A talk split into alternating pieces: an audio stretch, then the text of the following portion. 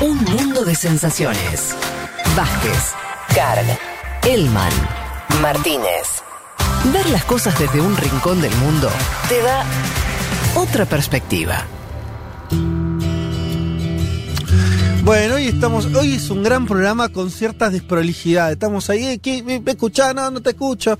Este, mm, delays y cosas, pero creo que eh, si nos abstraemos de esas desprolijidades radiales, de las cuales pedimos disculpas, ¿eh? Solemos ser un poquito más prolijos, pero hoy además tengo que agregar que yo, eh, no sé si estoy modulando particularmente mal. Les cuento que tengo un problema en la mandíbula. No sé si a ustedes les pasó una vez. Fui al dentista, a la dentista, mi dentista, Vero, a quien le mando un saludo porque además es oyente de la radio.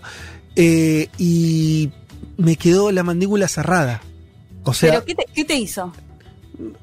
no, bueno, los, los, los, los dentistas no suelen hacer cosas buenas. Agarró una pinza y me sacó una muela. O sea, me quiero la, morir. La famosa extracción. Ah, claro, Sí. de que cuando tanto te abre que después te, te queda doliendo. Me pasó, además de que, de, de que me dolió, por supuesto, eso en sí mismo después, el tema es que hace varios días que estoy con eh, la, lo que se llama apertura reducida. O sea, no puedo abrir mucho la boca. Claro. De hecho, si tengo que comer, tengo que comer cosas chatitas. Si tuviera que... O sea, un, un Big Mac, hoy no te lo como. ¿Me entendés? No puedo abrir la No, boca. no, te queda Entonces- doliendo muchos días después. Claro, de. En- exactamente. Así que estoy también hablando como puedo, qué sé yo. Eh, eso decía, pero decía que estamos con ciertas desprolijidades, pero creo con un gran programa. Le pido disculpas a Pablo 30, vamos a tener que saltearnos la canción del mundo de hoy porque no llegamos, porque se extendió la- las dos conversaciones y demás. Eh, tiene una canción del mundo tremenda, yo me la voy a saltear hoy, la voy a dejar para el domingo que viene porque no quiero hacerla sino más nos trae nada más y nada menos que a Chabela Vargas y quiero dedicarle a Chabela lo que se merece, así que dejamos esta canción del mundo que es divina sobre, sobre Chabela Vargas para el próximo domingo. eh, porque además habla de un documental que yo vi que, bueno, en fin, nada. Eh, Pablito, disculpas, pero hoy no llegamos. Nos metemos entonces en eh, la columna de Leti que decíamos que eh, nos ibas a hablar sobre un tema recontra importante que es China en África. Pero Leti, antes de esto, yo Sí. quiero que escuches lo que un oyente nos acercó y quería que eh, acercarte la voz. A ver. Hola, soy Toto y me gusta un mundo de sensaciones. Desde la columna de los países chiquititos, estuvo buenísima. Ah, Bueno, No, nuestro oyente Toto, que tiene nueve años, eh, y la columna de los países chiquititos que tanto le gusta, eh, es la columna que vos hiciste sobre las micronaciones, ¿te acordás? sí, me acuerdo. Qué divino. Toto, es tu sobri. No, no, no. no es, Ah, nada es- que. Nada que ver, es, es- es hijo de una de un oyente de un mundo de sensaciones. Ay, me encanta que tengamos oyentes tan jóvenes. Viste, nueve años, eh, y la madre, eh, no tengo el nombre acá de la mamá, perdón. Ay, feliz día, la madre de Toto. Eh, este, bueno, así que ahí, mirá qué lindo. Que, A los, niños, a los niños les gustan las micronaciones, a los adultos mayores les gustarán los Estados Unidos, por ejemplo. no sé. Che, Claro, de acuerdo a los tamaños, está bien. Leti, eh, nada, eso. Bueno, arrancá por, Hermoso, me encantó. por donde Todo. quieras. Eh, bueno, un poco lo comentábamos antes que íbamos a hablar de China y estas inversiones o estos préstamos que se vienen haciendo sobre todo en las últimas dos décadas eh, en África, que lo llaman, como decíamos antes, neocolonialismo, deudas tramposas, incluso caballo de Troya, haciendo referencia a que China invierte o otorga estos eh, préstamos con un objetivo desconocido, ¿no? Esto con una trampa. Para dar un poco de contexto, en la última década se calcula que eh, China invirtió 150 mil millones de dólares en distintos proyectos, sobre todo como lo comentábamos antes, tienen que ver con obras de infraestructura que van desde la creación de rutas a la creación de puertos, a la creación de, todo lo que tenga que ver sobre todo o mucho con la conexión entre eh, los países africanos y ahora, como, como vamos a ver después, en lo que tiene y se enmarca también en la ruta de la seda. Lo que decíamos antes es que este vínculo se fortalece, sobre todo se oficializa eh, en el 2000, cuando se hace lo que se conoció como el, el primer foro de China y África, que es justamente donde se realiza actualmente el seguimiento de estas obras de infraestructura. Por eso se sitúa como punto de partida el 2000 y se habla de estos últimos 20 años donde China está llevando adelante un fuerte, una fuerte inversión en este continente. Eh, hablé con eh, Santiago Bustelo, que él es candidato a doctor en política internacional por la Universidad de Fundansh de eh, Shanghái, China, e investigador del Centro de Estudios Argentina-China de la Universidad de Buenos Aires. Y él me contaba un poco esto que, si bien se oficializa y se da este vínculo en los últimos 20 años, ya en la época de Mao se había dado un, vínculo en lo que se conoció como la solidaridad para el tercer mundo y que tuvo que ver con la construcción ferroviaria de Tazara, que es ese acceso de Zambia a través del puerto de Tanzania. Pero si les parece, escuchamos un poco cómo Santiago Bustelo nos contaba que se dio eh, o cómo se empieza a generar este vínculo entre China y África. Es importante mencionar que la relación de China con África se remonta a muchas décadas atrás, desde inicios de los años 70 y las políticas del maoísmo para forjar la llamada solidaridad del tercer mundo. Ya por ese tiempo, China financió y envió trabajadores chinos para construir, por ejemplo, la ferrovía de Tazara, que le da acceso al mar a Zambia a través del puerto de Tanzania. Su larga historia en África, posterior a la independencia de estos países, le da a China legitimidad y credibilidad frente a muchos africanos. Al llegar después de la independencia, nunca se fueron. Hoy, África en encaja perfectamente en la estrategia china de globalizarse, no solo por sus recursos naturales, sino por las oportunidades en el comercio, la construcción, la industria y los negocios. Bueno, hay un poco como nos contaba Santiago Bustelo, que él me decía en otra parte del audio que China eh, justamente dio mucha energía diplomática y recursos financieros para que se genere este vínculo, un poco lo decía, por supuesto con los recursos naturales con los que cuenta África, que lo sabemos, pero además con una población de 1.200 millones de habitantes y un crecimiento demográfico eh, acelerado, importante. Y otro punto clave que tiene que ver con que cuenta con la cuarta, una cuarta parte de los escaños en la ONU como puntos importantes del interés que puede llegar a tener China en mm. invertir justamente en África.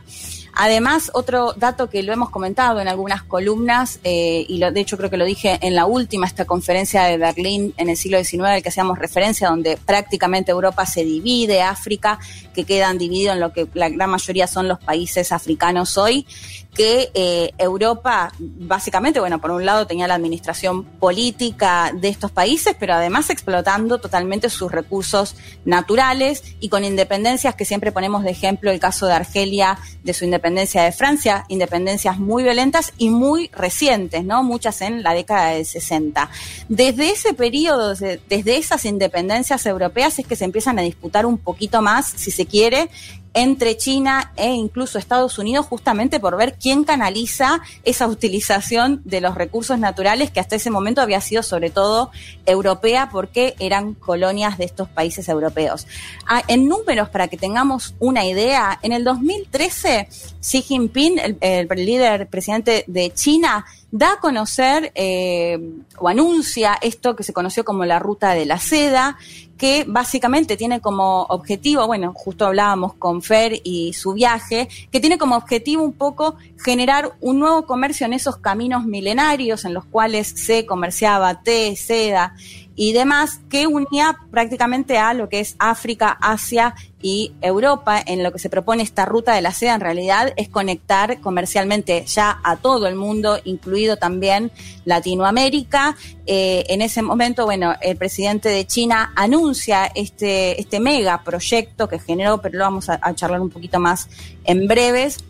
Y en ese marco es que en el 2013 pasa África a recibir o, a tener un crecimiento muy importante de lo que tiene que ver con los préstamos por parte de China, que pasan de unos 12 mil millones de dólares unos años antes a unos 17, 18 mil millones de dólares, esto en préstamos. El año hasta el 2017, el año en el que más recibieron fue en el 2016, mm. de 30 mil millones de dólares, y además recordemos que 2016 era un año eh, que se estaba en campaña electoral en Estados Unidos, entre Trump y Hillary Clinton. De hecho, bueno, ahí es cuando Trump también empieza a hablar mucho de, eh, de, China en el mundo y de China también en, África. En lo que tiene que ver con las inversiones directas, esto es bien interesante porque es justamente comparativo con lo que hacía eh, o con lo que venía invirtiendo Estados Unidos en este continente.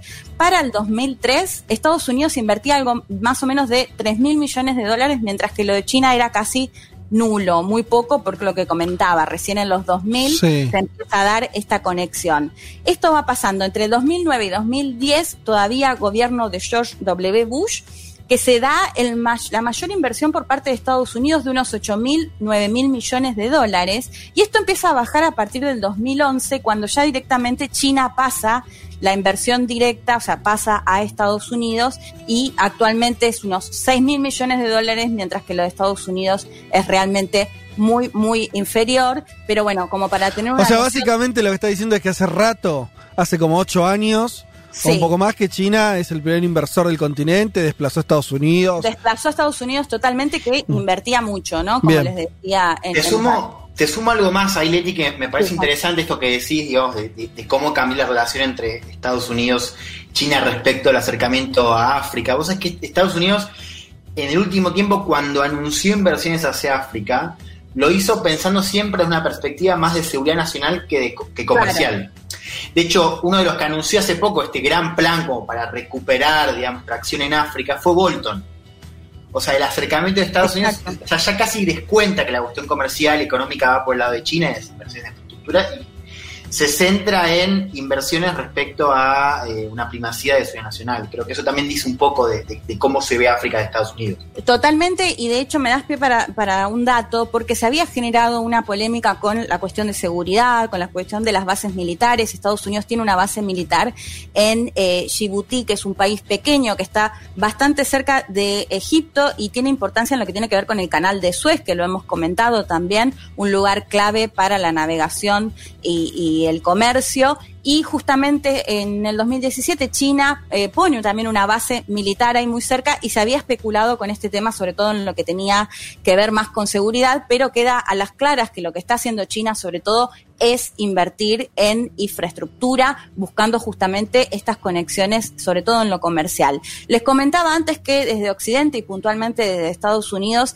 se empezó a hablar, sobre todo a partir del 2017, de que en realidad lo que estaba haciendo China en África era una deuda tramposa. Ahora les voy a contar sobre todo por qué he hecho puntualmente, pero si les parece volvemos a escuchar a Santiago Bustelo que hacía un poco referencia a cuál es la lectura que se hace, sobre todo desde Occidente, de estas inversiones de China en África.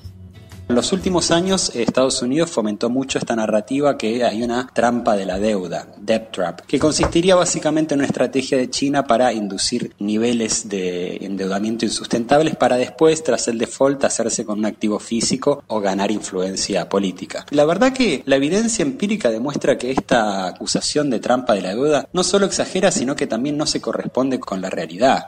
Los países de África no son receptores pasivos de los préstamos chinos y se beneficiaron considerablemente de las obras de infraestructura financiadas con esos recursos. Y al mismo tiempo Beijing nunca incautó ningún activo producto de un no pago de los préstamos. La deuda pública africana es relativamente baja según los estándares mundiales, con un promedio de alrededor del 60% del PBI y solo una quinta parte se le debe a China. Incluso en el caso de América Latina, donde también se juega esta narrativa de la trampa de la deuda, no se evidencia ningún hecho de este tipo. Por mencionar un ejemplo, China renegoció y pospuso pagos de deuda de Venezuela de forma más más que comprensiva.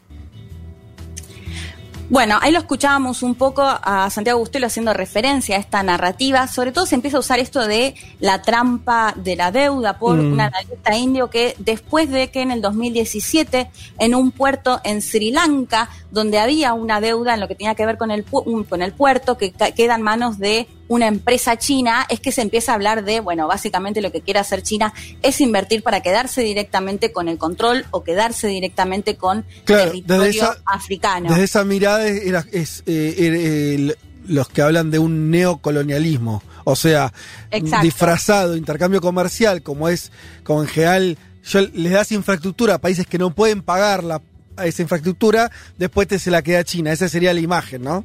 E, Es, es, Sí. es, es esta exactamente, Fede, pero de hecho el único caso de similar que se registra Es este de Sri Lanka y lo que comentaba también Santiago, de hecho no solo no hay pruebas de que, de que eso haya sucedido, sino que además eh, en el caso de Venezuela lo planteaba como se renovó justamente los pagos de deuda y de alguna manera, además otro punto que yo hago siempre o, o que siempre pienso es, si uno lo compara cómo actúan los organismos internacionales, incluido el Fondo Monetario Internacional, cuando le presta a un país, tampoco digamos que es todo muy lindo, bueno, no podés pagar y no pasa nada, ¿no? O sea que Mm. desde, ese, desde ese lado también es que, que hablan sobre lo que pasa con, con China, donde todavía al menos no sabemos qué va a pasar, pero al menos no tenemos nada de, de qué agarrarnos para decir que puede llegar a ser eh, eso. Lo comentábamos antes, les comentaba lo de la Ruta de la Seda, este megaproyecto que se anunció en el 2003 con una inversión inicial de 40 mil millones de dólares y la creación del Banco de Inversión de Infraestructura con unos 50 mil millones de dólares, números que ya son actualmente muchísimo más amplios. Hay que decir que actualmente más de 120 países ya forman parte de la ruta de la seda. En algunas situaciones se da esta disputa de, bueno, ¿qué pasa si un gobierno que tiene un alineamiento a Estados Unidos, cuando sabemos que Estados Unidos mira con muchísimo recelo este megaproyecto, qué pasa con la política exterior de ese país? Para mí uno de los más claros ejemplos es, por ejemplo, el de Chile, que sabemos que Sebastián Piñera tiene un vínculo muy asiduo con el gobierno, la administración puntualmente de Trump, pero de Estados Unidos históricamente, y sin embargo es uno de los que firmó y de los que participa de los foros que se realizan de la ruta de la seda, que como lo comentábamos en un comienzo se pensaba más sobre todo en Asia, eh, África y Europa, y en realidad ya muchos de los países de Latinoamérica también forman parte de esta ruta de la seda, que básicamente lo que hace también es crear, es invertir a través de préstamos o inversiones directas en obras de infraestructura. Leti, te agrego algo que me parece que está bueno Sí. para comparar con América Latina, porque hay un foro de cooperación China-CELAC, que acá se conoce muy poco en América Latina, pero que viene funcionando hace dos o tres años. Sí. Y también hay un foro de cooperación China-África, es decir, las estrategias de China son muy similares en torno a América Latina y en torno a África. Y sobre el Banco Asiático eh, de Infraestructura, de Inversiones, que vos nombrabas antes, el dato, vos nombrabas el caso de Chile y es, es tremendo ese caso porque es un gobierno muy alineado a los Estados Unidos a nivel histórico. Pero los países europeos que ingresaron a, a ese banco Sí. también están mandando un mensaje, ¿no? Eh, me parece que es evidente que hay una configuración del mundo nueva, distinta, Sí. diferente y que China está jugando en todos los lugares, en América Sí, Latina, totalmente. en África, en Europa.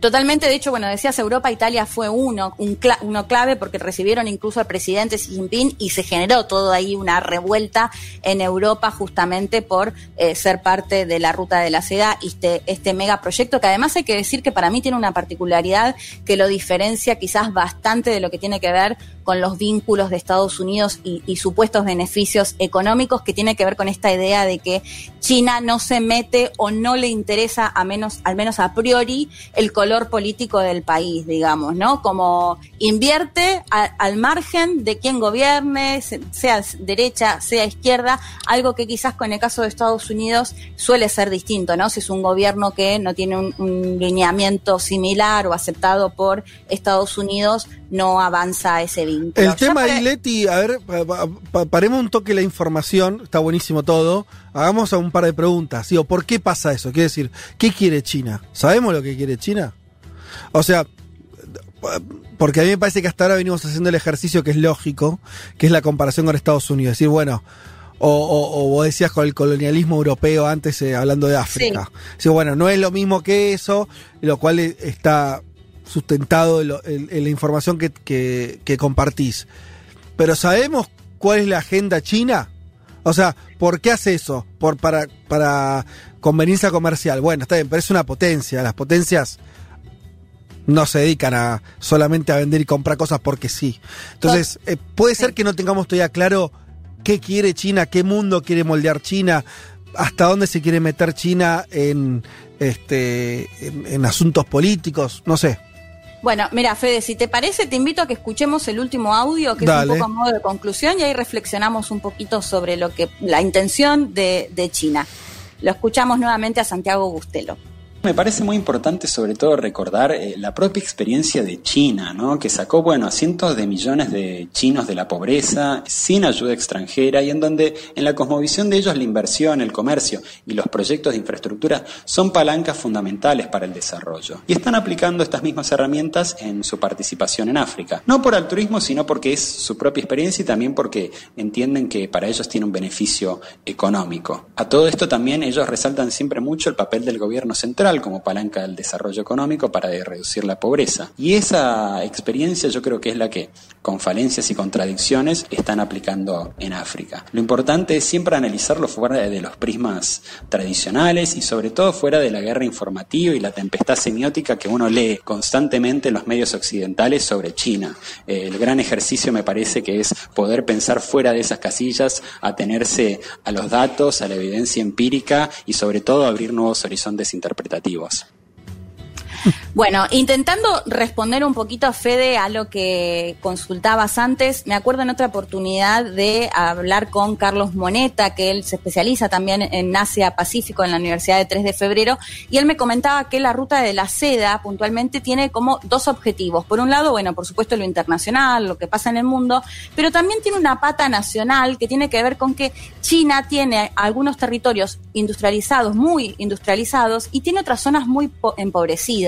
O sea que la ruta de la seda también es un beneficio, si se quiere, para lo que tiene que ver con la política doméstica, con lo interno y con lo económico propio de China. Por otro lado, como decía Santiago, o sea, por supuesto que en el caso de África puntualmente, por supuesto uno no puede tener una mirada ingenua y creer que China lo hace porque, porque sí, porque es buenito y va a ayudar a África tiene seguramente sus eh, beneficios económicos y por otro lado, por supuesto que también esto forma parte de la geopolítica. Sabemos que incluso en una relación familiar o que sea, cuando uno está endeudado con el otro, hay ahí una relación que se genera de un poco de perder cierta autonomía, si se quiere. Eh, por supuesto que eso sí, eh, yo creo que está detrás de todo esto, pero sí me parecía interesante al menos lo que planteaba antes, diferenciarlo de lo que estamos acostumbrados, sobre todo a otra potencia como Estados Unidos, por eso lo planteaba en esas diferencias, ¿no? Pero sí me parece que obviamente uno una no puede dejar de ver cuáles son todos estos intereses que, que, pueden estar detrás de China, pero que hasta el momento al menos no están tan tan claros o sabemos qué es lo que puede llegar a pasar. Sí, no, no, te agrego esto, hay una pregunta que me parece importante ahora, es qué va a pasar con esos proyectos, porque ahora la recesión se está sintiendo en todo el mundo, por más de que China esté mostrando un crecimiento o una vuelta a, la actividad industrial que no muestran otras potencias, me parece que es de esperar que los proyectos de infraestructura en África, en América Latina, se vean un poco más ralentizados. hay que ver cómo impacta esto en África y en un contexto donde, y vos creo que lo has contado bien cuando has hablado de la ruta de la seda, esa nota de, de Cenital, que es que ha habido mucha promesa, ha, cumplido algunas cosas, pero también me parece que se sobredimensionó un poco. No sé si coincidís esto del proyecto, de hay cosas que, no se cumplieron todavía y me parece que uno espera que con el golpe económico se ralentiza algo más. hay que ver qué pasa ahora con, con esos proyectos. Sí, totalmente. De hecho, aprovecho, después la voy a subir a las redes esa nota de Cenital que la volví a leer y creo que tiene unos cuantos datos interesantes, particularmente sobre la ruta de la seda. Eh, sí, hay que ver, es verdad. Como vos decís, todavía no se avanzó mucho. Igual esto lo hablábamos eh, el año pasado y bueno, por supuesto que la pandemia impacta a todos. Si bien hay que decir que China fue uno de los países que ya se empieza a recuperar más fuerte porque al final el impacto de la pandemia en China no fue tan grande como fue si uno mira los números de la cantidad de muertos y eh, de contagios eh, con lo que respecta, digamos, al resto de los países. Pero bueno, sí me parecía interesante sobre todo eh, poner sobre la mesa o, cuestionar, ¿no? Y reflexionar sobre esta mirada que tantas veces se tiene desde acá, desde Occidente y mucho guiados también por la mirada esta de Estados Unidos. Y bueno, y estar atentos, por supuesto, a lo que pase, porque hasta ahora en concreto no podemos basarnos en nada. Y además, y además yo diría en América Latina, porque África tiene el problema, África está, es un país con subinversión y subdesarrollo, claro.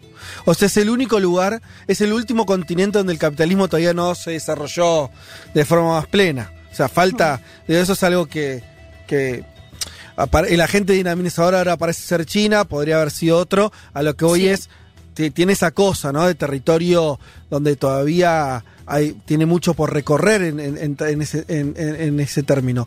decir, perdón, ¿en África o No, en, África, en África, claro. Sí. Ahora, en, en América Latina, donde además estamos geopolíticamente mucho más cerca de Estados Unidos y, y- y demás, yo creo que esas- es, ese mismo juego, Leti, no sé cómo lo ves vos, yo lo veo mucho más complicado porque Estados Unidos no le da lo mismo eh, un país africano que inversiones en Brasil de China, ¿se entiende? Sí. O sea, Total- ahí, ahí me parece que vamos a ver un conflicto en los próximos años, ¿no? Me parece más. Y al mismo tiempo lo que también decía, eh, de- decías antes, al mismo tiempo China es uno de los pocos que, que parece tener recursos para volcar a la inversión.